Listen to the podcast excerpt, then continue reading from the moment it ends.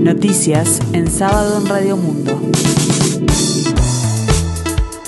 Informa Gustavo Pérez de Rueta. En este sábado 8 de julio de 2023, el tiempo se presenta fresco aquí en el sur y área metropolitana, cielo nuboso, 11 grados, la temperatura 81% el índice de humedad. Para la industria de los alimentos, la emergencia hídrica es peor que la pandemia y en ese sentido el presidente de la Cámara de Industrias, Fernando Pache, calificó la situación como crítica y sin soluciones a la vista. Pache recordó que la entidad que preside confesionó una encuesta a mediados de mayo de cerca del 60% de los empresarios del sector manufacturero consultados dependían exclusivamente del agua de OCE. A su vez, algo más del 30% contaba con una segunda opción a partir de un pozo propio de donde extraían agua. Muy pocas industrias tenían esa alternativa en mayo y ahora la situación empeoró, explicó a las radios públicas. Aseguró que se han discontinuado algunas líneas de productos alimenticios y hay empresas que evalúan suspender actividades ante las dificultades para poder contar con el agua apta para el proceso industrial las que están adquiriendo agua que les llega en camiones cisterna, están asumiendo costos inesperados en un momento que ya era muy difícil para el sector, indicó. Pache sostuvo que la afectación es peor que en la pandemia, cuando la industria pudo igualmente cumplir con su producción e incluso suplir la oferta de importados que no llegaban al país. El exintendente de Montevideo y ex candidato a la presidencia por el Frente Amplio, Daniel Martínez, volvió a aparecer en el ruedo político este viernes durante una recorrida por Cerro Largo en la que acompañó al intendente de Canelones y precandidato a la presidencia llamando Borsi. De la recorrida también participó el diputado por Cerro Largo del Frente Amplio, Alfredo Frati.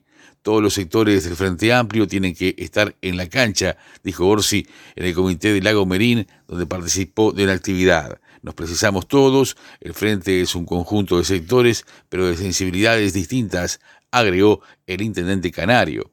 Desde la derrota en 2019, Daniel Martínez tuvo pocas apariciones públicas. Ahora Martínez se mostró junto a su compañero Orsi en lo que es su primera aparición mirando las elecciones de 2024. Orsi y Martínez compartieron gestión de sus respectivas intendencias en 2015-2019 y en la segunda vuelta de las elecciones de 2019, tras una floja primera vuelta en octubre, Orsi tomó el mando de la campaña de Martínez y la recorrida de Orsi de este viernes por Cerro Largo, bueno, incluyó paradas en Plácido Rosas, Lago Merín y Melo. La mesa representativa del PIT-CNT postergó para el 10 de agosto la definición sobre la realización de un plebiscito contra la reforma jubilatoria. En tanto, existen posiciones encontradas entre los sindicatos. El presidente de la central, Marcelo Abdala, dijo que fue una muy buena discusión y que se postergó para profundizar el tema. En principio, por cómo se desarrolló la discusión, parecería haber buena perspectiva de que el PCNT resuelva ir a un plebiscito, pero todavía tenemos algunos trabajos para desarrollar y más que queremos que el conjunto de las organizaciones del campo popular confluyan en una idea construida sobre la base de la unidad, señaló también. El ministro de Ganadería, Agricultura y Pesca, Fernando Matos, encabezó en forma reciente el primer Congreso Nacional de la Granja, que se desarrolló en Trinidad, departamento de Flores. El secretario de Estado remarcó que el gobierno destinó 1.176 millones de pesos, unos 31 millones de dólares, a través del Fondo Agropecuario de Emergencia para la asistencia de productores afectados por las consecuencias de la sequía en todo el territorio nacional. El titular de Ganadería aseguró que el Poder Ejecutivo realizó un esfuerzo por mantener en funcionamiento la estructura productiva del campo nacional en un contexto adverso de crisis climática a lo largo de tres años que desembocó en la actual emergencia hídrica. Hoy se comenzó la instalación de tanques de agua en el centro penitenciario de Santiago Vázquez. En el marco de la crisis hídrica, el Instituto Nacional de Rehabilitación, en coordinación con la Gerencia de Contexto Crítico y Emergencia de OCE, trabaja en la planificación de una propuesta de contingencia para garantizar el suministro de agua apta para consumo de las personas privadas de libertad de las cárceles de la zona metropolitana se van a instalar tanques en siete cárceles que suman entre todas 9.000 de las casi 15.000 personas que están presas en el Uruguay. Unidad 1 Punta de Rieles, cárcel de participación público-privada. Unidad 4 Santiago Vázquez, Excomcar. Unidad 5 Femenino, cárcel de mujeres de Colón. Unidad 6 Punta de Rieles. Unidad 7 Canelones. Unidad 8 Domingo Arena cárcel donde se alojan los represores de la dictadura, y la unidad 9, Mujeres con Hijos, donde viven 31 niñas y niños. El director del Instituto Nacional de Rehabilitación, Luis Mendoza, confirmó ya la instalación de tanques de agua en el complejo penitenciario Santiago Vázquez.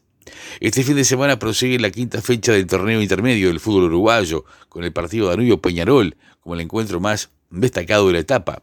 La actividad prosigue este sábado con Cerro Liverpool a las 12, Danubio Peñarol, como decíamos, a las 15 horas y Cerro Largo Fénix a las 17.30. El domingo jugarán Plaza Colonia, Deportivo Maldonado a las 12.30, Boston River Defensor Sporting a las 15 y la Luz Nacional a las 18.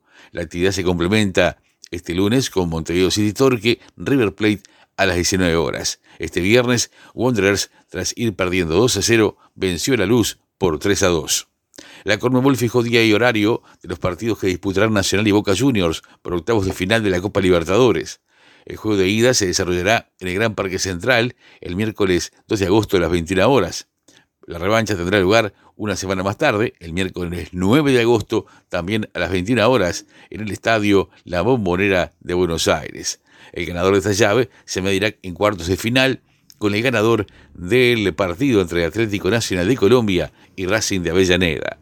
Peñarol Sub-20, actual campeón de América de la categoría y vicecampeón del mundo, derrotó 2 a 1 a O'Higgins de Chile por el sudamericano que se disputa en tierras trasandinas y clasificó invicto a semifinales. Ahora los dirigidos por Luciano Cafú Barbosa esperan rival que saldrá del partido Boca Juniors Palmeiras que se disputará este sábado a las 19 horas.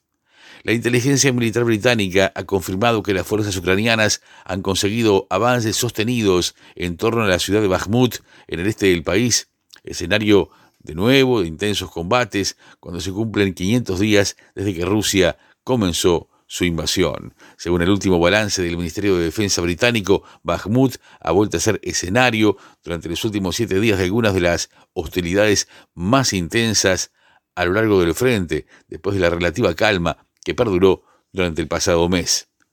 El tiempo continúa fresco aquí en el sur, cielo nuboso 11 grados, la temperatura 81%, el índice de humedad. La máxima esperada para hoy 15 grados.